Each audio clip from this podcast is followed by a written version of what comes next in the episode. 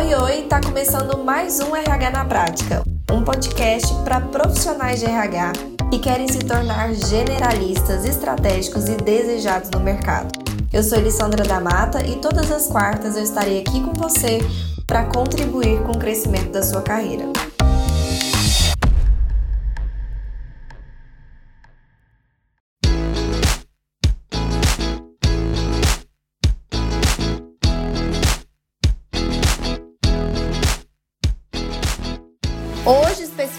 Nós vamos falar sobre imagem profissional, porque sim, a gente fica se preocupando bastante com a nossa parte técnica, com o nosso conhecimento, mas a gente também tem que se preocupar com a impressão que a gente passa e com a forma que a gente comunica aquilo que a gente sabe. Então, tem toda uma imagem que envolve a nossa rotina e os nossos resultados, e é sobre isso que a gente vai falar hoje. Bom, por que, que eu quis trazer esse tema aqui para vocês? Quem me acompanha já há algum tempo sabe que eu sempre gostei bastante de trazer conteúdos técnicos aqui para vocês. Mas com o tempo eu comecei a perceber que muitos de vocês gostavam bastante desses conteúdos técnicos, porque de fato eles são interessantes, eles chamam a atenção, eles prendem, né, a nossa nosso interesse. Mas muitos de vocês acabavam não conseguindo aplicar esse conteúdo por outras questões não resolvidas antes. Ou seja, ah, por conta de crenças, por conta de contextos, por conta de cenários, por conta de outras coisas que não foram trabalhadas, por conta de insegurança e uma série de outras questões que o conteúdo técnico ficava muito bacana para estudo, mas não passava disso. E aí, o que, que eu comecei a perceber? Como no Missão RH vocês vão ver bastante conteúdo técnico também, eu comecei a pensar que existem temas que muitas das vezes impedem com que a gente assimile e haja porque aqui, né, o instituto chama Instituto RH na prática não é à toa, porque de fato eu me preocupo muito com a sua prática. Eu quero que você consiga entender principalmente como aplicar isso que você está aprendendo. Então não é só, ah, entendi. Não, entendi e agora eu sei como aplicar isso. Eu sei qual é o primeiro passo, o segundo, o terceiro, do que, que eu vou precisar, de quem eu vou precisar eu quero que vocês saiam de todos os conteúdos que nós tivermos com essa sensação, principalmente os conteúdos técnicos. Então, toda essa preparação, ela para mim começou a aparentar, né, a apitar aqui para mim que era uma preparação extremamente importante. E depois que a gente começou esses aquecimentos, eu percebi que o aproveitamento de vocês no evento e os resultados que vocês geram aumentaram demais. E eu escolhi esse tema de hoje principalmente porque a gente comete muitas das vezes um equívoco muito grande, que é focar todas as nossas energias e achar que a única coisa que é a salvadora, né, da nossa vida profissional é o nosso conhecimento técnico. E sim, ele é extremamente importante, ele tem um lugar de importância dele, né? Só que existe também a imagem que a gente passa com relação a esse conhecimento que a gente tem.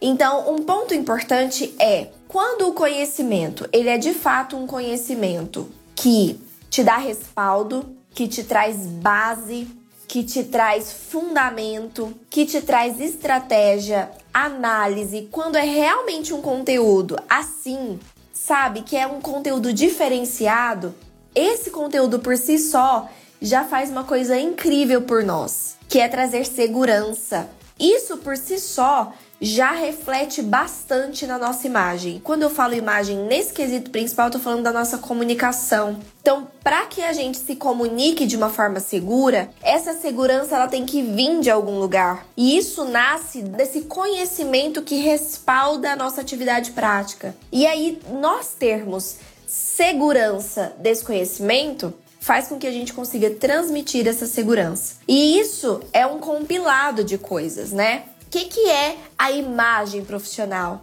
A imagem profissional nada mais é do que a impressão que você passa. Então, muitas das vezes a gente tem conhecimento, muitas das vezes a gente tem muitas competências bacanas, comportamentais e técnicas, mas a impressão que a gente passa é diferente. É aí que a gente perde oportunidades ou que a gente deixa portas fechadas ou deixa de abrir portas, né, criar oportunidades por conta disso. Porque o outro não enxerga o que a gente gostaria que ele estivesse enxergando.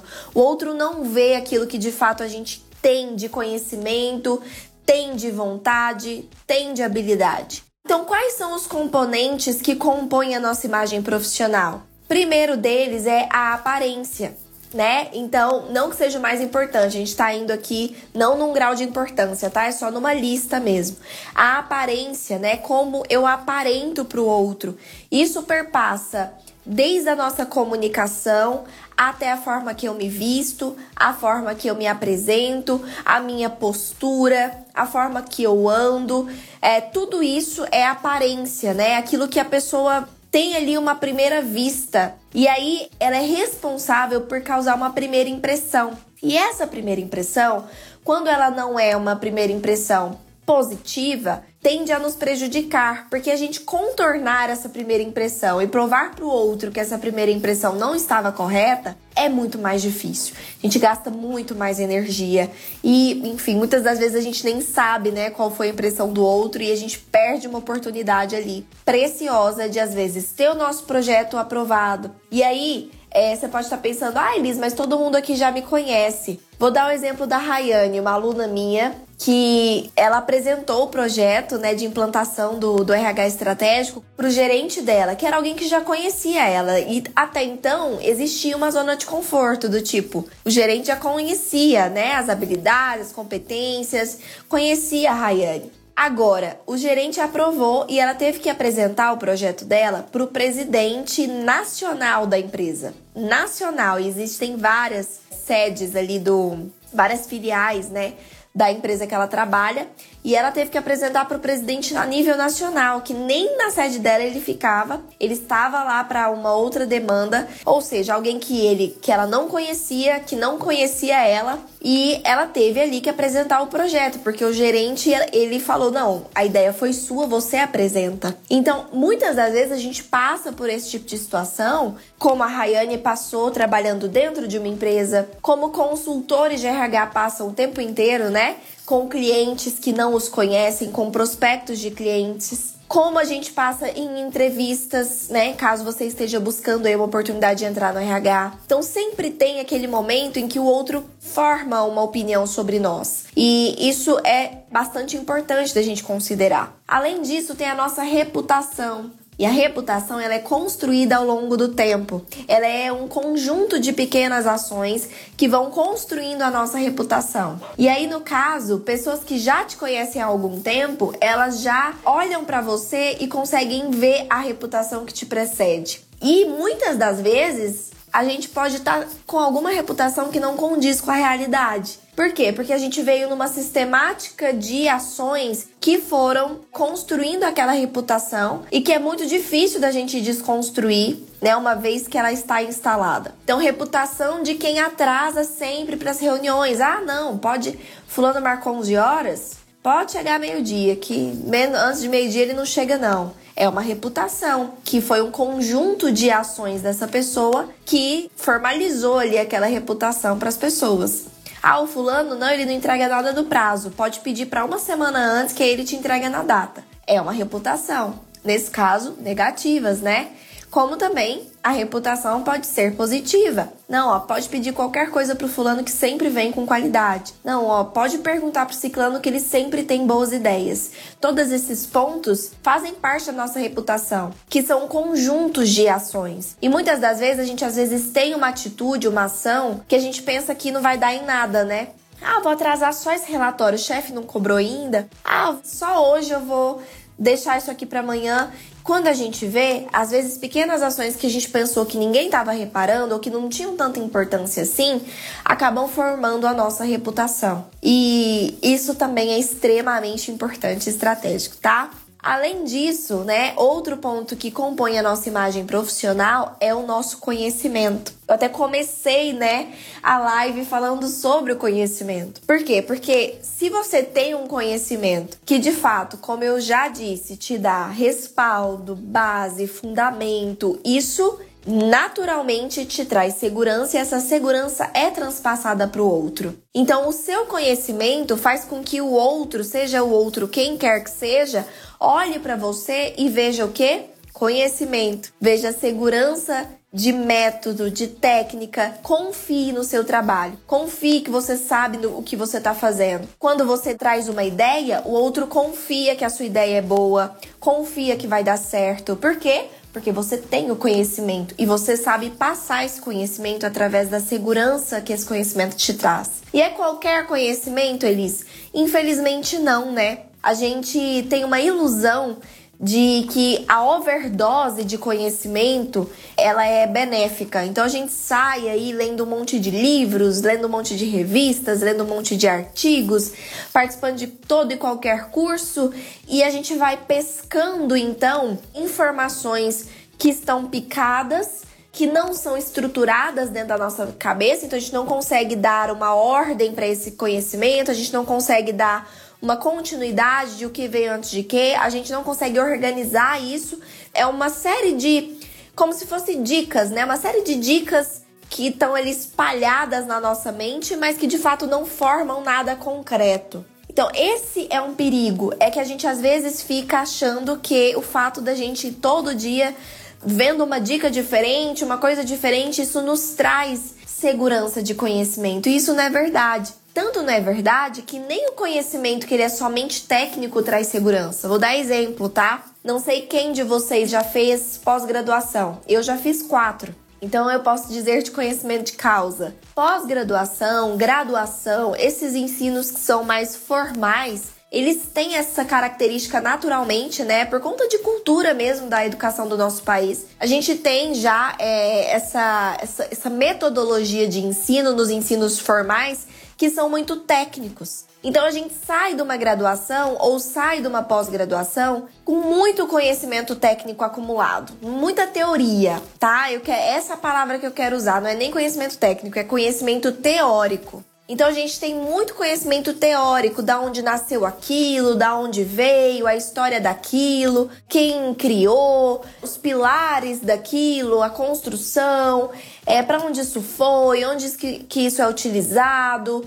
É, e aí a gente tem muito conhecimento teórico mesmo, né? A gente tem. Numa roda de conversa, a gente às vezes pode até conseguir, sim, conversar sobre uma teoria ou outra. Mas quando a gente vai para a prática, quando a gente senta na cadeira e fala, ok, agora eu vou atuar com esse conhecimento, raramente a gente consegue. Raramente, porque esse conteúdo ele não é estruturado, organizado na nossa mente. Esse conteúdo ele não é um conteúdo prático, ele não é um conteúdo de passo a passo de vida real. Esse conteúdo ele nos dá conhecimento teórico, mas ele não nos prepara para a vida. Então esse é um tipo de conhecimento que apesar de a gente ter a sensação de que a gente sabe, não nos traz segurança. E eu posso dizer isso de conhecimento de causa porque mesmo depois de várias pós, em vários momentos eu ainda me senti insegura de e agora? Como que eu coloco isso em prática? Como é que realmente eu faço isso? Qual que é o primeiro passo? Surgir um problema, como é que eu resolvo? Sabe, eu envolvo os líderes ou eu não envolvo? Eu faço um comunicado, eu não faço? Precisa de algum formulário? Como é que eu controlo isso em planilha? Então, ter a teoria é muito diferente de ir para a prática. Então, o conhecimento que eu estou trazendo aqui para vocês, que é um conhecimento que de fato faz diferença na segurança do seu posicionamento e que gera diferença na sua imagem profissional e na sua reputação e na sua segurança, é um conhecimento prático. O que é um conhecimento prático, Eli? Significa que eu preciso ir lá e praticar? Não, não significa isso.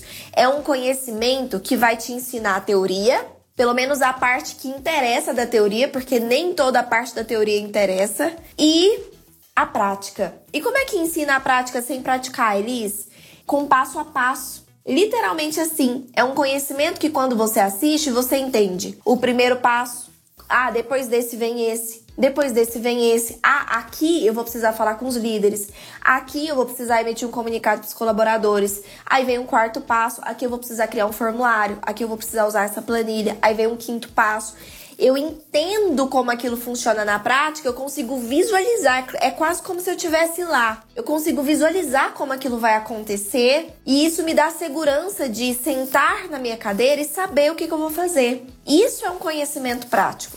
E é esse tipo de conhecimento que de fato te traz segurança. Só esse conhecimento te traz segurança, de verdade, de você ficar seguro de que você vai sentar com um recrutador, sentar com seu líder, sentar com um prospecto de clientes, mesmo você não tendo atuado ainda naquela parte específica da área de RH, você vai sentir segurança de conversar com outro de que você consegue fazer aquilo acontecer. Entende? Porque você tá seguro. Você acredita de fato de que você consegue fazer aquilo acontecer. Porque você aprendeu como fazer isso. E não só aprendeu, como entendeu. Quando a gente entende o porquê que um passo vem atrás do outro, não é só decoreba, né? Ah, primeiro isso, depois aquilo. Não, não é decoreba. Eu entendo. Esse vem depois desse por isso. Faz sentido. Esse vem depois desse por isso. Eu preciso utilizar essa planilha por isso. E é por aquilo. Eu preciso envolver o líder por esse motivo. E aí o que? Eu entendo. Quando eu entendo, eu internalizo aquilo, começa a fazer parte de mim. Aquilo de verdade começa a fazer parte de quem eu sou como profissional. Primeiro você se torna um profissional expert, um, um profissional estratégico, para depois você de fato começar a exercer esse papel. Então não adianta eu ir atrás de exercer esse papel sem ter me tornado ainda isso por dentro. Se eu não acredito que eu sou esse profissional, se eu não sinto essa segurança, se eu não acredito no que eu posso fazer, se eu não tenho segurança que eu consigo executar aquilo daquela forma, eu não consigo passar isso pro outro. Então começa por aí, tá? É esse tipo de conhecimento que eu tô falando aqui. Então, esse é um. Então, a gente já falou de aparência, reputação, conhecimento. O outro ponto que envolve a nossa imagem profissional é postura. Postura, não tô falando de postura aqui do seu corpo, né? Apesar de que é extremamente importante também a linguagem não verbal, né? O nosso corpo comunica. Mas eu tô falando de postura profissional, né? Postura profissional de você não deixar informações vazar, de você não ser aquele RH que os outros consultam, né? Ai, será que fulano vai ser demitido? Você, ai, eu não sei abrir uma vaga. Que às vezes a gente faz amizades dentro das empresas e isso acaba acontecendo. Chegar num cliente e acabar expondo um dado de outro cliente. Chegar na entrevista e acabar expondo um dado da empresa anterior. Então, postura profissional é você assumir esse papel de que você é o responsável pelas pessoas. Isso é de uma responsabilidade imensa. Isso é de um caráter de profissionalismo que tem que envolver imensa. Então você tem que assumir esse papel de fato, né? Eu entendo que muitas das vezes nós, como profissionais de RH, a gente realmente até escolhe a área porque a gente gosta de pessoas, né? Então a gente tem amizades dentro da empresa, a gente quer que as pessoas sintam que pode confiar na gente, que, tem a, que a gente está sempre com as nossas portas abertas. Mas o ideal é que as pessoas enxerguem na gente realmente uma figura que elas possam confiar, que elas possam se abrir, que elas possam contar profissionalmente. E inclusive, quando a gente se posiciona de uma forma profissional, o outro ele vê na gente muito mais credibilidade. Inclusive, ele confia muito mais no nosso trabalho e ele tende a confiar ainda mais no nosso discernimento. Quanto mais eles nos enxergam como um amigo ou como alguém que, que não é né, tão profissional, menos credibilidade o nosso trabalho tem, menos repercussão os nossos projetos alcançam e isso prejudica diretamente não só você como profissional, mas a sua área como um todo. A forma com que as pessoas olham para o RH. Você é um representante desse departamento e é um departamento de extrema estratégia. Lida com os recursos humanos da empresa estrategicamente. Então, nós estamos ali, sim, em congruência, em prol do objetivo estratégico da empresa, das metas empresariais, de fazer as pessoas serem cada vez melhores, isso tudo com estratégias, com objetivos claros, com mensuração de dados, com análise crítica, com profissionalismo. E quando a gente faz isso, cada vez mais o que a gente faz ganha força, ganha crédito, ganha credibilidade, ganha voz ok? E por último, mas não menos importante, mentalidade. E esse é tão importante, gente, mas tão importante, porque eu posso ter a aparência, eu posso ter a reputação, eu posso ter o conhecimento, eu posso ter a postura, mas se a minha mentalidade é uma mentalidade de ah, mas isso não vai dar certo. Ah, mas as pessoas não me valorizam. Ah, mas só contratam quem tem experiência. Ah, mas o meu chefe e os líderes nunca vão aceitar esse projeto. Ah, mas esse cliente nunca vai querer pagar esse preço por, por uma coisa, por um projeto de RH.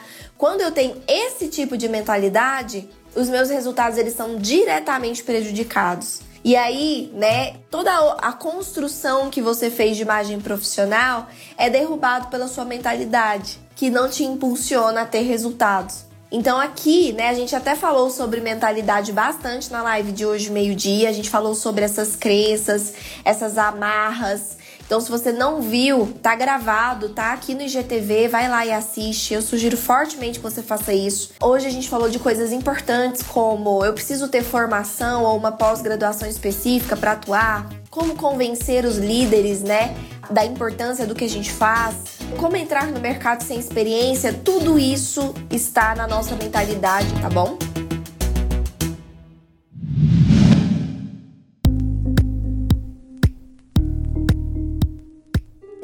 Bom no que você faz é muito importante? Com certeza, né? Com certeza. Que não adianta nada também você trabalhar tudo isso na aparência para ter uma boa imagem na hora que você entrega seu trabalho é um trabalho de baixa qualidade. Então, se preocupar com a qualidade do seu trabalho também é extremamente importante. Mas é um conjunto de tudo isso, né? É um conjunto de tudo isso que de fato te torna um profissional diferente. Porque eu encontro profissionais que são bons tecnicamente, mas que têm uma imagem profissional ruim. Eu encontro profissionais que têm boa a imagem profissional e que tecnicamente não são tão completos.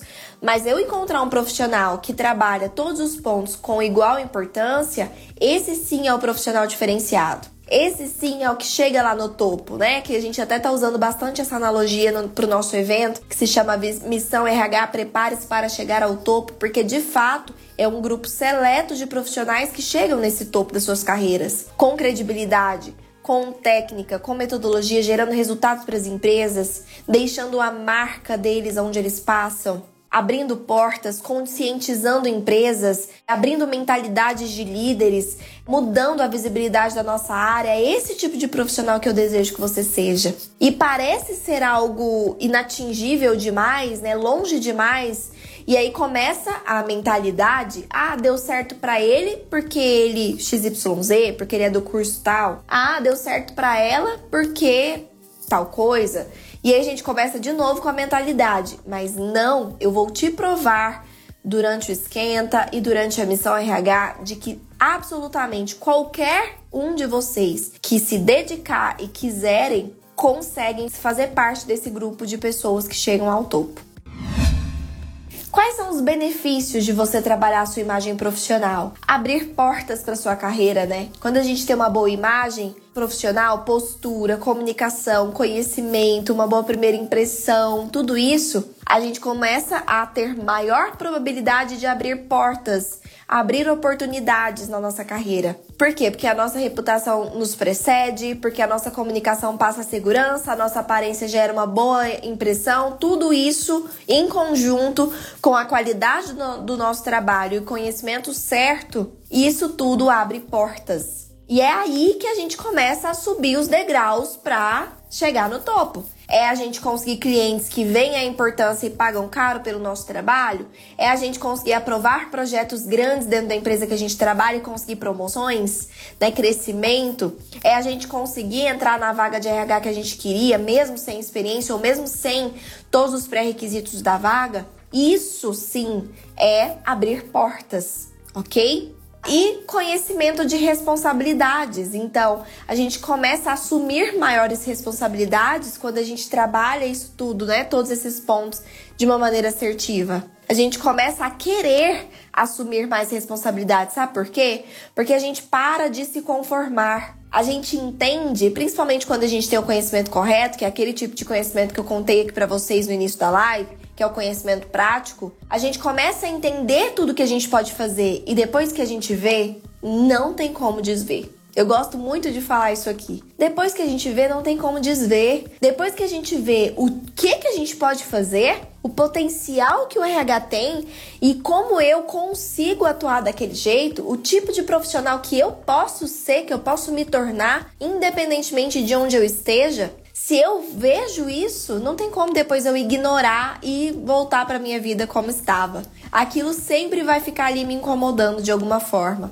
Então, essa gama, né, por maiores responsabilidades, esse anseio por crescimento, ele vai fazer parte da sua jornada. Quando a gente entende todos esses pontos, tá?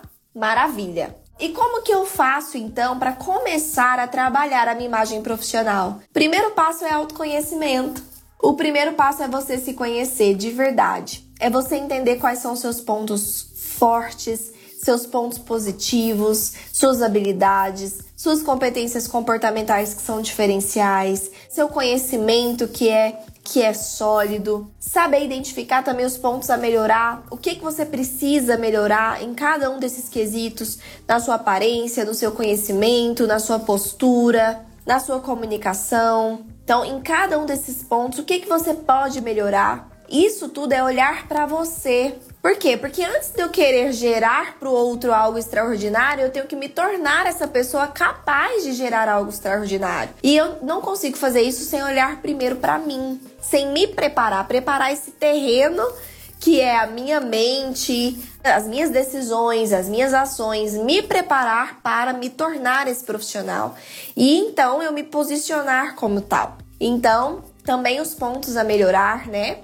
Além disso, você tem que ser visto. Visibilidade é um outro ponto importantíssimo. Quem não é visto não é lembrado. E eu não tô falando aqui para você sair para ser o centro das atenções, né?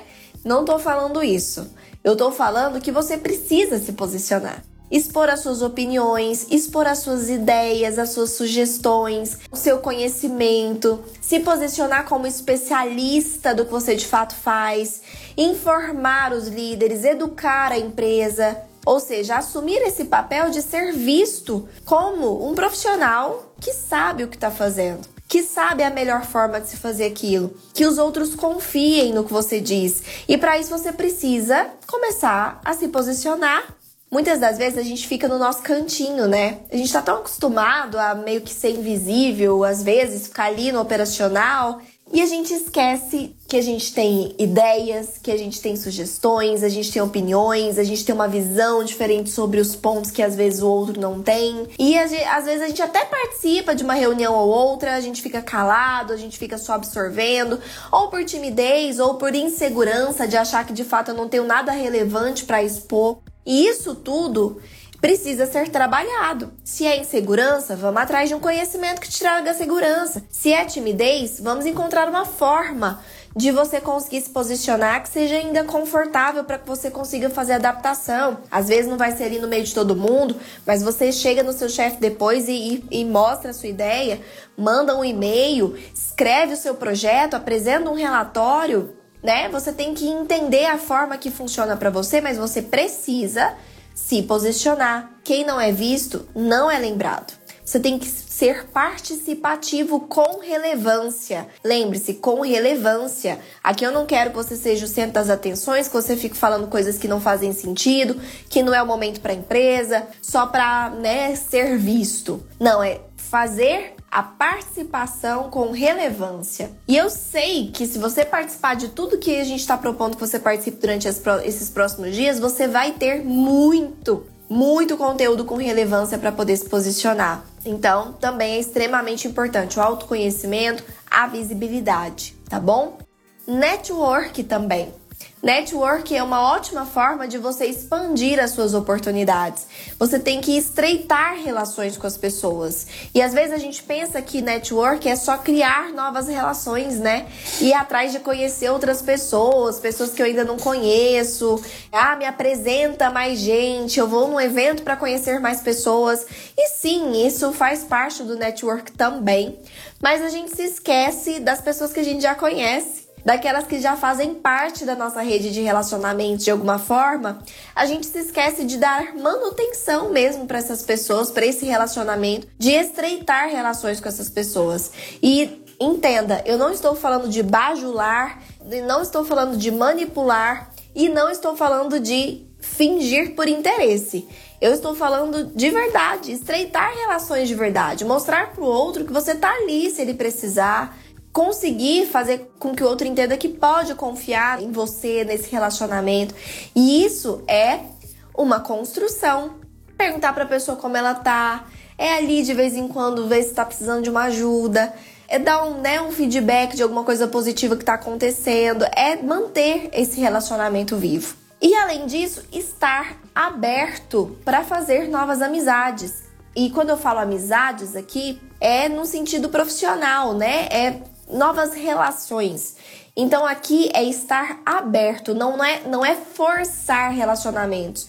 Não é eu ir ali e tentar forçar um, sabe, algo que, que que eu quero que aconteça. Não, é estar aberto para as coisas acontecerem naturalmente. É eu estar no evento e eu tá aberto para conhecer pessoas. Eu não tá ali fechado no meu canto, decidido que eu não vou conversar com ninguém, só responder o essencial para as pessoas e afugentá-las. É estar aberto. Então, seja presente, crie maneiras de fazer contato com essas pessoas que você já tem relação, evite conflitos. Isso é extremamente importante para você manter relacionamentos saudáveis, para você manter uma boa imagem profissional, evitar conflitos à toa e demonstre interesse. E é interesse real, viu? É você de fato se interessar, é perguntar como o outro está, com interesse de ouvir a resposta, com tempo para ouvir a resposta. Então é, é, se interessar de fato no relacionamento. O outro percebe quando isso é genuíno. Além disso, comunicação. Você tem que trabalhar a sua comunicação.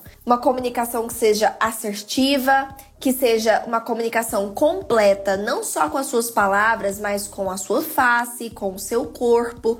Então, os, a, sua, a sua expressão facial tem que estar tá passando a mensagem que a, sua, que a sua fala tá passando. Não adianta nada eu estar tá falando que eu tô feliz e a minha expressão facial tá. tô muito feliz, sabe? Não faz sentido. Por quê? Porque a minha face também comunica uma mensagem.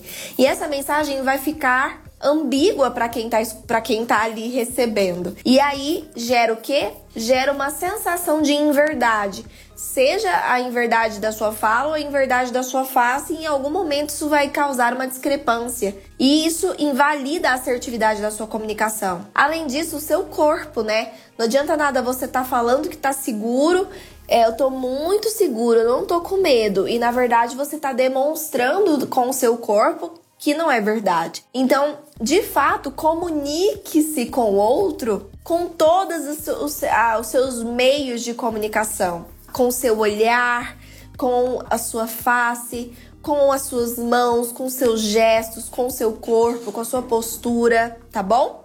Cuidado com informalidades, gírias, expressões, tratar o outro com muita intimidade, sentar com muita informalidade, todas essas características que normalmente fogem um pouco da imagem profissional que a gente quer passar. Tome cuidado com isso no ambiente profissional, mesmo que no momento você esteja conversando com alguém que você considera uma pessoa mais íntima do seu ciclo.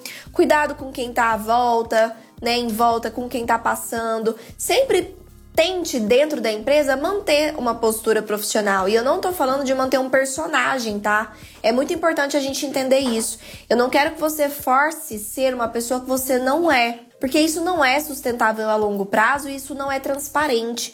O outro, ele percebe quando eu estou sendo transparente, quando eu estou sendo eu mesma, tá? Então, é só um posicionamento de comunicação. Aqui na minha casa, eu uso, né, gírias aqui do Goiás, aqui da minha terrinha, né? Mas no momento que eu tô conversando aqui com vocês, eu me posiciono de uma forma mais profissional ainda sou eu. Ainda sou eu fazendo uma piadinha em algum momento, ainda sou eu com os meus próprios vícios de linguagem que eu uso bastante, de fato, literalmente. Isso eu sempre vou ter na minha comunicação, faz parte de mim, mas é ainda assim é só uma questão de mudança de postura. Então é continuar sendo você, mas com uma postura profissional independentemente de com quem você esteja conversando naquele momento, tomar cuidado com as informalidades, tá bom? se posicionar como especialista. Eu acho que esse é o ponto principal que eu quero fechar aqui com vocês. Muitas das vezes, o que, que a gente faz? A gente deixa o líder direcionar aquilo que eu tô fazendo. A gente deixa o, o, o presidente tomar decisões que são relativas a algo que ele não tem conhecimento. Eu deixo os outros mandarem na minha área eu não me posiciono como especialista.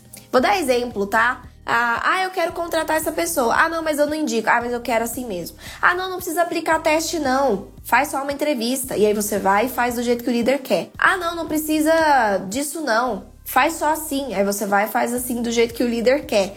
Ah, anda mais rapidinho, esse processo precisa ser rápido. Faz entrevista em conjunto, faz só uma dinâmica aí, não tem problema não. E aí a gente faz o quê? Atende a necessidade do líder e muda a forma que a gente faz as coisas. Isso é não se posicionar como especialista.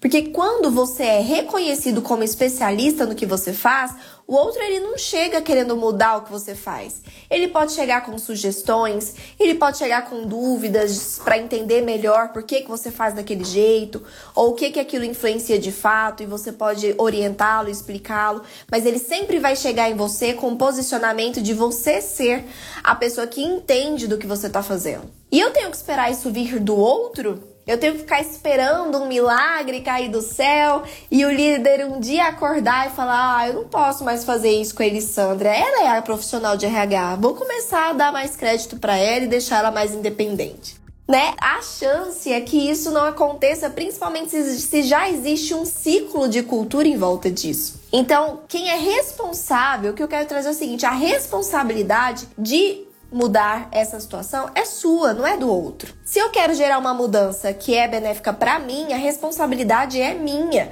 Eu não posso jogar essa responsabilidade para cima do outro. Então, se eu quero que o outro me respeite como especialista de RH que eu sou, eu primeiro preciso me posicionar como especialista de RH. Então, se o outro chega com uma solicitação para uma alteração, uma mudança ali na forma que eu faço as coisas, eu, como especialista, vou avaliar se aquilo faz sentido ou não para minha operação. Por quê? Porque quem vai ser cobrado pelos resultados sou eu. Se der alguma coisa errada ali naquele processo seletivo, sou eu o responsável. Então, a área é minha, os indicadores são meus. Se aquilo dá certo ou errado, é minha responsabilidade. Então eu tenho que assumir esse, essa posição de analisar se aquilo de fato faz sentido dentro da minha expertise. Quem tem o conhecimento técnico e estudou sobre isso sou eu. Então, não é que eu vou calar os outros, né? Ah, não pode vir solicitação. Talvez vai acontecer, principalmente nesse período de adaptação, até você ter um procedimento ali formalizado que todo mundo tem que seguir. E você vai o quê? Avaliar. Faz sentido? Não faz? Não faz sentido. Dá para eu fazer isso e ainda manter a qualidade do que eu faço? OK. Não dá é o que? Eu me posicionar como especialista. Olha, líder, eu entendo a sua solicitação. Primeiro você acolhe, né? Acolhe o sentimento do outro. Eu entendo a sua solicitação. Eu sei que você tá ansioso para fechar logo essa vaga. Eu entendo que deve estar tá complicado mesmo as coisas lá para você sem essa pessoa. Eu imagino o quanto para você é importante ter essa pessoa o quanto antes. E pode ter certeza que eu tô 100% comprometida em atender isso também. Eu tô 100% comprometida a fechar essa vaga o mais rápido possível, porque eu sei o quanto isso é importante para a empresa e nós estamos aqui juntos, né, em prol de fazer o melhor para a empresa. Mas eu preciso te posicionar como especialista da área de RH, que existe um risco muito grande de eu pular uma determinada etapa. E vamos supor, de eu pular a etapa de avaliação de perfil. Por quê? Porque isso pode fazer com que alguma informação passe e eu não perceba porque eu não tive ferramentas o suficiente para análise e depois essa pessoa acabe não sendo a pessoa certa. E aí, aparentemente parece que a gente tapou ali uma emergência de forma rápida, mas depois isso vai acabar dando um trabalho extra, porque essa pessoa vai sair, a gente vai ter que começar do zero e você vai perder tempo treinando essa pessoa ou criando expectativas com essa pessoa. Então, a minha função como profissional especialista de RH é garantir que eu vou conseguir manter a qualidade na contratação para todos os cargos. Tem coisas que eu consigo flexibilizar, né? Dependendo do cargo, dependendo da demanda, mas infelizmente nesse ponto eu não consigo. Eu quero que você entenda que é pro seu bem, pro bem da sua área, pro bem da empresa, pro nosso bem de uma forma coletiva, porque eu preciso utilizar o meu conhecimento em prol de fazer o melhor, né, para nossa área. Então eu queria te pedir um pouquinho de paciência, pode ter certeza que eu vou trabalhar com toda a minha energia para que isso aconteça da melhor forma possível.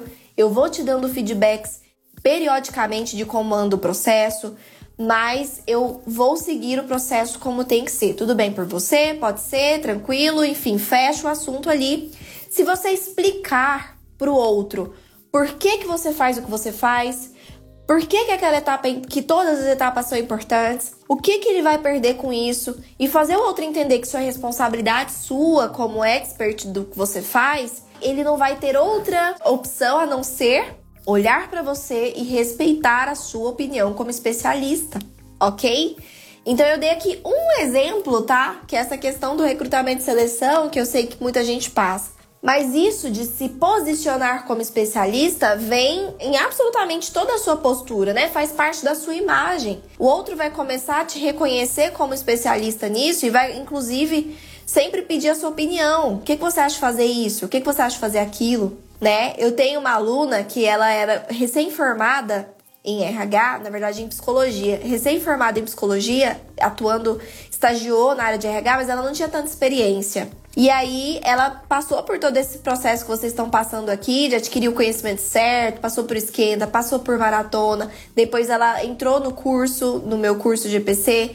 Enfim, e aí ela adquiriu esse conhecimento correto, que é esse conhecimento que eu tô falando para vocês, o conhecimento prático, do passo a passo, que traz segurança, que traz confiança. E aí ela se formou, mesmo ela não tendo experiências e ela era nova, jovem, ela decidiu começar a consultoria dela. E ela conseguiu fechar um cliente que decidiu implantar todos os subsistemas de RH com ela. Era um contrato longo, ela já conseguiu o primeiro contrato dela, um contrato grande, de implantar tudo dentro daquela empresa. Absolutamente tudo. E ela conta o seguinte: eu me lembro exatamente das palavras dela, que foram muito emocionantes. Que ela fala assim, Elis. Hoje, para mim, o que não tem preço é que eu sento numa reunião ali de 15, 20 pessoas da diretoria e eles olham para mim e falam: Larissa, qual que é a sua opinião? Não, sem a Larissa a gente não toma decisão nenhuma. Sem a Larissa a gente não faz. Ela diz que eles ligam para ela quando tem alguma decisão para tomar e consultam ela. Por quê? Porque ela, mesmo tendo 22 anos, recém-formada, ela conseguiu se posicionar como especialista e o outro começa a te reconhecer dessa forma. Então, aquela diretoria daquela empresa viu nela alguém que eles poderiam confiar que sabe de RH, que sabe do que está falando, que sabe o que está fazendo. Então, eles viram nela uma referência de especialista em RH. E se eles não têm o conhecimento, eles vão respeitar o conhecimento que ela tem. Entende? É, eu dei aqui um exemplo, mas é assim que a gente começa a realmente mudar a forma que o outro se posiciona com relação a nós mesmos. Por quê? Porque é a gente que tem que começar a mudar a forma que a gente se posiciona em relação ao que a gente faz. Tá bom? Gente, muito obrigada. Beijo no coração de vocês. Beijo, beijo, pessoal. E aí, gostou do episódio de hoje? Então compartilhe com nossos colegas de profissão e se una a mim na missão de propagar o RH estratégico. Eu também vou adorar me conectar com você por outras redes me adiciona nas redes sociais pelo Instagram, arroba Elissandra da Mata, e também pelo LinkedIn e YouTube. Um beijo e até a próxima quarta!